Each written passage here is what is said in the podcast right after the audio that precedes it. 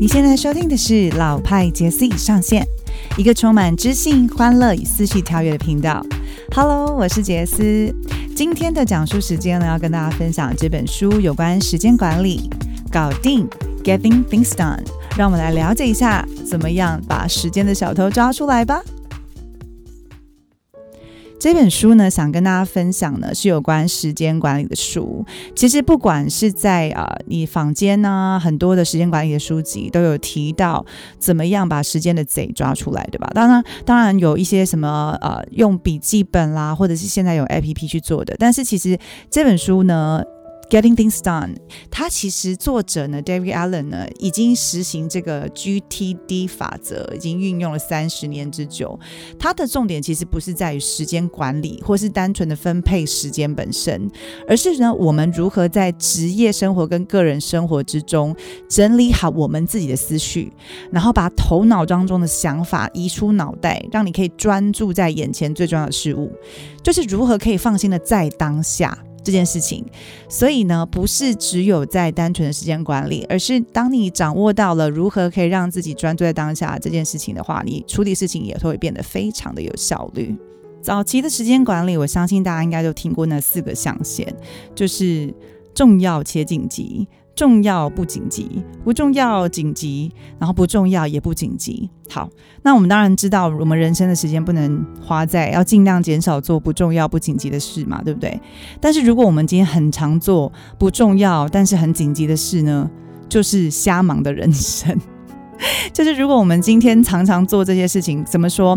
怎么叫做重要不紧急呢？比如说很重要的事情，学习啊、培训啊、陪孩子啊。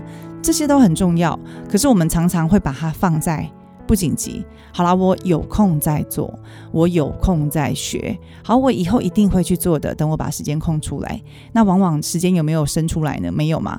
那如果今天我不去做重要不紧急的事，未来这些事情都会变成重要又紧急，你的生活就会变得很紧张啊。比如说，我真的觉得陪家人这件事情，等我工作都忙完，事业都稳定了。以后我就好好多的时间可以陪他们了，但是我们也都知道，意外跟明天不知道哪一天先来，对吗？可能有时候我们想的有限的人生生命，并没有机会去完成这些事情，所以其实建议大家要把重要不紧急的事情先做，未来才不会人生一直在被这些延宕的事情追着跑。其实呢，搞定这本书啊，它就是时间管理的进阶版本。其实科技的进步只会让我们越来越忙的。为什么？因为资讯太发达、太简单，很多的工具让你处理事情变得有效率，所以老板会叫你多做一点，同事会跟你说啊，这不就一两秒的事吗？怎么不能赶快做？所以好像变得很忙诶。呃，很怀念以前啊，还在用书信交流的年代。为什么我这样说？你看以前，呃，还在书信交流的时候。有等待期，有浪漫期，有喘息的空间。这时候突然想到，因为其实我的爸爸跟妈妈他们是他们的交交友，呃，他们的认识过程是很浪漫的哦。他们是在就是之前那个慈湖好认识的，然后呢又在火车上再次相遇。两个陌生人，只是因为有了一面之缘，好，这个有机会可以再赘述一下他们的爱情故事。但重点不是我要讲这个，重点是后来我爸爸怎么取得我，就是怎么赢得妈妈的芳心呢？他就是写情书。那你也知道，写情书呢，除了你字好看、文笔以外，是不是有等待期？呃，寄一封信呢，可能要三天到一个礼拜之间。那这个过程就变得很浪漫。那你看，以前的人很悠闲，还能写信吗？现在的人。如果有一个任务给你，你不赶快处理，他就会说啊，email 不是就可以了吗？你不然你赖丢给我喽。那这样子的状态下，其实每个人都很紧绷了，没有什么时间喘息跟自己在一起。所以有没有让我们更不忙？好像没有。那要怎么样让你不要越来越忙呢？其实，如果我们今天常常这被这些突如其来的琐碎事情打扰到生活，我们可能会常常产生反应。而任何会造成我们反应不足或是反应过度的事情，其实就变成一种控制了。可能是我的情绪上面的起伏，可能是哦，怎么那么多琐碎的事情我都哎这样子打乱我的计划哦。其实我以前就是很容易焦虑的人，好，所以我之前讲过一本书叫做《应对焦虑》。那其实来做这个 GTD 法则呢，它其实让我在面对事情的焦虑的那个层次上面有大幅的降低。嗯，我不知道大家有没有那种经验，就是小时候要出去那个呃户外教学，前一个晚上，你如果你你我不知道你是不是，但是你是会把衣服准备好，然后零食准备好，包包前前一天都打包好，然后安心快乐的才去睡觉的。你可以在那个就是 Pocket 前面点个头，或者你是一个算了啦，可能早上起来就五分钟十分钟想到什么丢什么再准备的人，你你是的话你也点个头。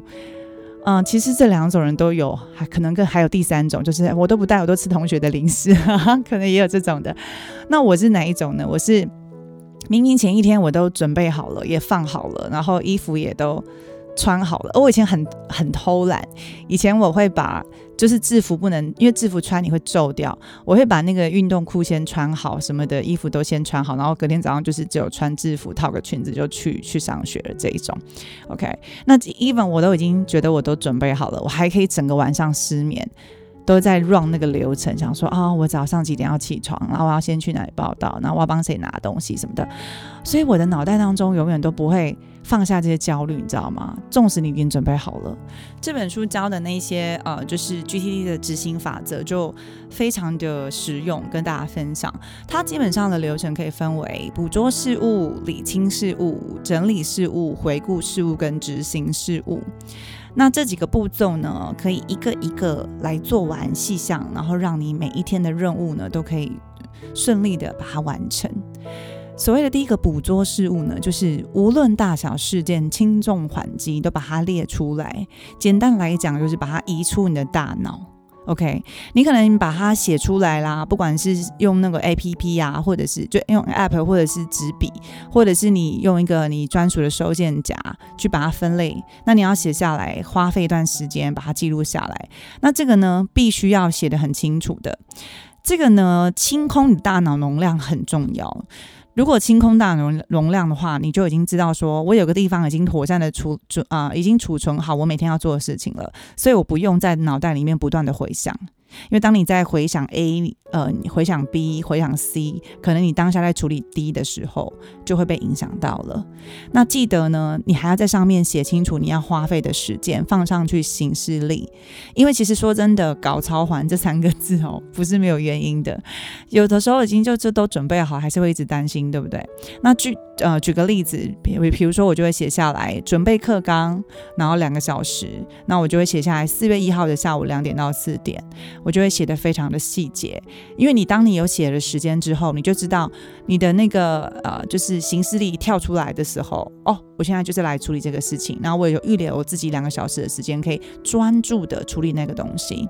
那这里我还蛮推荐大家可以用一个我自己有在用的 app，就是 Business Calendar，它是一个很多元化的，因为它不是只有可以记载你每天的行程，它还可以在旁边就是延伸 To Do List，就是一些小。的一些呃，你可以利用松散时间碎，把那些小碎石头的任务先把它完成的概念。那记得哦，如果你有把它详细清楚的写下来，这当你的那个行事历跳出来的时候，你还不用回想说这个要干嘛。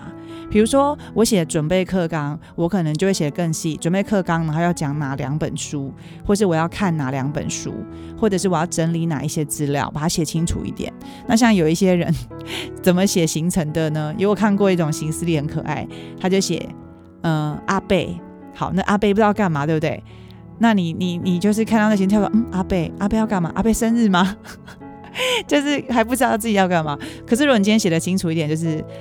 打给阿贝，问他车子保险的事。OK，那这个情绪一跳出来的时候，你不就是很清楚了吗？所以让你自己越清晰，就可以降低很多的回想行政处理上面的事情。再来呢，第二个你要准备一个舒服专属的工作空间来做这个理清事务了。嗯，理清事务呢，其实就是分类了啦。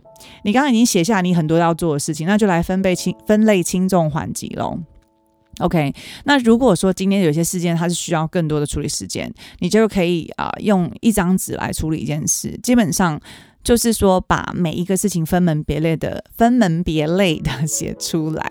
OK，那当你在分门别类分类的时候，你还会发现一个东西，嗯，这件事情好像不重要。比如说，呃，去 Uniqlo 买牛仔裤，好，或者是你一直很想要做的就是呃看场电影或什么的，但是你都还没有找到那个想看的电影，对吧？那这样的话，它可能就可以被延到很后面。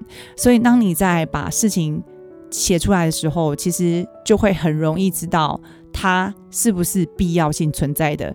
如果不是必要性存在的呢，就先放到后面的闲暇时间可以处理的东西。那你每一天就会活得很精彩哦，就只处理当下最紧急或是很重要的事情。OK，那你也可以固定呢，把一些呃。工作，因为我不知道大家有没有是不是有，就是除了自己工作的地方有呃座位以外，你在家里有没有一个工作空间？那基本上我是有个小小的工作空间，所以我会把一些重要的东西都放在同一个 file 夹，比如说要缴的账单，然后要处理的文件，要写的资料，我都会把它放在一个 file 夹里面，然后让自己很清晰的知道说我今天有这些事情一定要完成。那其实你摆在特定的位置，就可以减少很多你要找寻的时间了。那这边我也要推荐大家，相信大家应该都听过这个 app 吧，就是 Evernote。其实 Evernote 真的真的很好用诶。呃，我现在因为我在录老派杰斯已上线，所以我有一个就是记事本，全部都是放老派杰斯已上线我想要看的书，跟我朋友推荐我的书单。那所以我每次如果看完书，我就可以马上写写那个笔记。像我现在也是看着我的笔记来录这个 podcast，所以我真的觉得 Evernote 很推荐，非常好用，还可以跟大家共用。然后再来呢，第三个步骤就整理事务了。你已经理清楚了，就是哦，哪一些是可以执行的，哪一些不可以执行的，那你就可以开始做做这个事务了。OK，那你可以确定，首先处理着急重要的事，譬如说可以很快两分钟之内，可能三分钟、十分钟就可以搞定的，然后又是重要的事，就先处理吧。像什么订高铁票啦，然后或者是你已经确定的会议时间要通知大家，这个都是可以马上处理的。然后再来一次做一件事情，OK，这个很重要。我以前是很容易混在一起的，我很喜欢在车上处理事情，然后我甚至工作的那种状态是我可以在车上吃东西、回电话、打电脑、看书，我觉得好像书呃车是我第二个家。可是，在车上你去处理这么多事情的时候，其实。就变成是说，虽然我都把事情做好了，但是很多时候我是处理 A 物件，然后我手上还在看 B 物件的东西，这样子是没有效、没有效果的。OK，再来就是你不要把事物再放回来工作形式里了，除非是你没有办法一次完成的事。什么意思呢？就是不要总是把你的行程习惯性的延迟。哦，我做不完，好，那我就下一次再做。为什么刚刚前面有讲啊？在你处理事情的时候，你就可以先指派他时间了。比如说，我今天就是要看两本书，那我就把搞定这本书放在几点到几点，两到三个小时之间，我要阅读几个章节。然后下一本书我要什么时候看完？因为其实基本上我看一本书，除非我是那一天的专注力极高，我会一天把它看完，不然通常我会分两天到三天。因为在看书的过程当中，嗯，除了可以花一点时间消化跟吸收以外，当我再回去翻翻那个书的时候，我会再尝试回想一下我记不记得一些章节。那有记得的章节表示它很重要，我觉得 highlight 起来就是我在讲的时候，我一定会再特别提到的。OK，那如果说你在就是在做这件事情，就是我们刚刚提到整理事物的时候，因为你就要执行了嘛，你发现你真的没办法完成，那你可以问一下，看看能不能够指派给其他人。比如说，嗯，你就是跟朋友已经约定好好了要去什么看什么展览，可是你还没有时间去找那个场地，呃，或者是还没有时间去找那个时间的话，就是日期，好要看哪一个场次，你就可以询问你的友人，他是不是有这个。机会能够帮你先处理，懂得把事情分担或指派给大家他人，委托他人，也是一种让自己的生活越来越舒适的状态。因为当你懂得授权，也愿意相信他人的时候，其实你跟别人的连接都可以更多的。那你就是如果说你已经确定你把这件事情交给别人做了，不是丢给他就不去协助他哦，因为其实。授权这件事，分派给这件事情，不是把烂摊子丢给人家，而是你可以啊，只需要就是在交给他之后，你可以关心一下，然后看一下什么地方可以协助的，然后用一些些时间呢去做关心，然后跟呃追追踪那个流程，然后再加上自己也可以去看看有没有什么事情是忘记做的。偷时间的概念啦，既然你都把时间交给别人了，你就是给让别人就是同时在二十四小时当中，不是只有处理一件事的话，那就有更多的机会去做到其他的条其他的任务喽。好，再来就是呢，回顾事物。当你把所有的事物都放到收件夹当中，那你就可以去回顾你之前执行的步骤，是不是有有没有漏的？就是我刚刚跟你们提到，就是。你已经把事情指派出去，或者是你自己做好了某些事情的时候，你可以再同时的回顾一下。我已经整理好了，我也确定哪些是下一步，然后再想想看有没有漏掉的。那其实如果有漏掉的，赶快赶快就是定定定下一步计划，就一定可以做了。因为其实说实在的，呃，时间的贼它不是常常会出现，它都是一秒一间，就是啊一分一秒之间，慢慢慢慢的。慢慢慢慢的养大他，可能我们每天都不重视这些小事情的延宕习惯，但是当你愿意把这些时间碎片捡起来的时候，你可能一天会多个半个小时，你会觉得是赚到哎。我就我就常会这样子，哎，我今天把事情都做完了，哎，我现在还有两个小时，那我要来看一局韩剧之类的。有时候也是会想要这样偷偷犒赏自己嘛，不然每天事情都很忙忙忙这样子。那甚至是你把重要的事情先安排，像现在我觉得重要的安排就是跟妈妈聊天的时间，然后跟家人就是讲话的时间，还有就是跟自己相处的时间，我会先把它安排在行事历上。那你就可以更精准的去掌握其他时间，你你妥善的安排之后，你又得到更大的利多。做这件事情对自己的好处越来越多的时候，你就越喜欢去做时间管理了。然后呢，你也可以呃。把这样的方式呢跟家人分享，所以大家都会有更有品质的相处时间。再来第五个呢，执行事务。好了，因为我们前面都已经做完准备了，就开始一件一件的去完成了，对吧？那其实在这本书啊，我觉得除了这个步骤去执行之后，你会发现，哎，不错，越来越有那个使用得心上手。但是我觉得最有最有用的两大领域，就是真的大脑是用来思考，不是拿来记忆的。我当初会开始录讲书。在那个 YouTube 上面是，就是因为我是一个非常记忆力差的人，然后甚至是我记忆力差到，就是我可能跟别人呢开个会，我都很习惯会记笔记，然后跟别人讲电话，我也会记笔记的人，因为我是很怕忘记。可是就是因为这个动作，这是我的习惯了，导致我现在其实我常常就会记笔记，然后我再去整理我的笔记出来的时候，发现哎，里面有很多有用的资讯。那真的为什么那么同意说大脑是用来思考，不是用来记？因为其实我我的记性不好，然后如果我记性不好，我又一直强迫自己要去记住那些东西的时候，我就很容易有焦虑性。那我可能就没有办法拿大脑来做更深度的思考。所以其实清空脑袋，把任务移出来，然后再分门别类的放上该完成的时间，跟呃，就是你该完成的时间，跟你是不是可以指派它，跟它是不是需要被你完成的这件事情。其实对于我每一天的开始都很有帮助，甚至我在前一个晚上就可以先准备好，所以我睡觉呢也可以睡得更好，不会一直在想我明天有些什么事情我一定要做，因为我已经把它放上我的行事历了。OK，再来呢，还有一个就是两分钟法则，就是两分钟法则其实是在我每天做事情的时候会去快速判断轻重缓急的一个要件。那这两分钟可能别人说两分钟太短了吧？我做的事，我做一件事情都不止两分钟。那对我来讲，就是这两分钟是我可以马上知道怎么做，而且我会马上有效率的去做。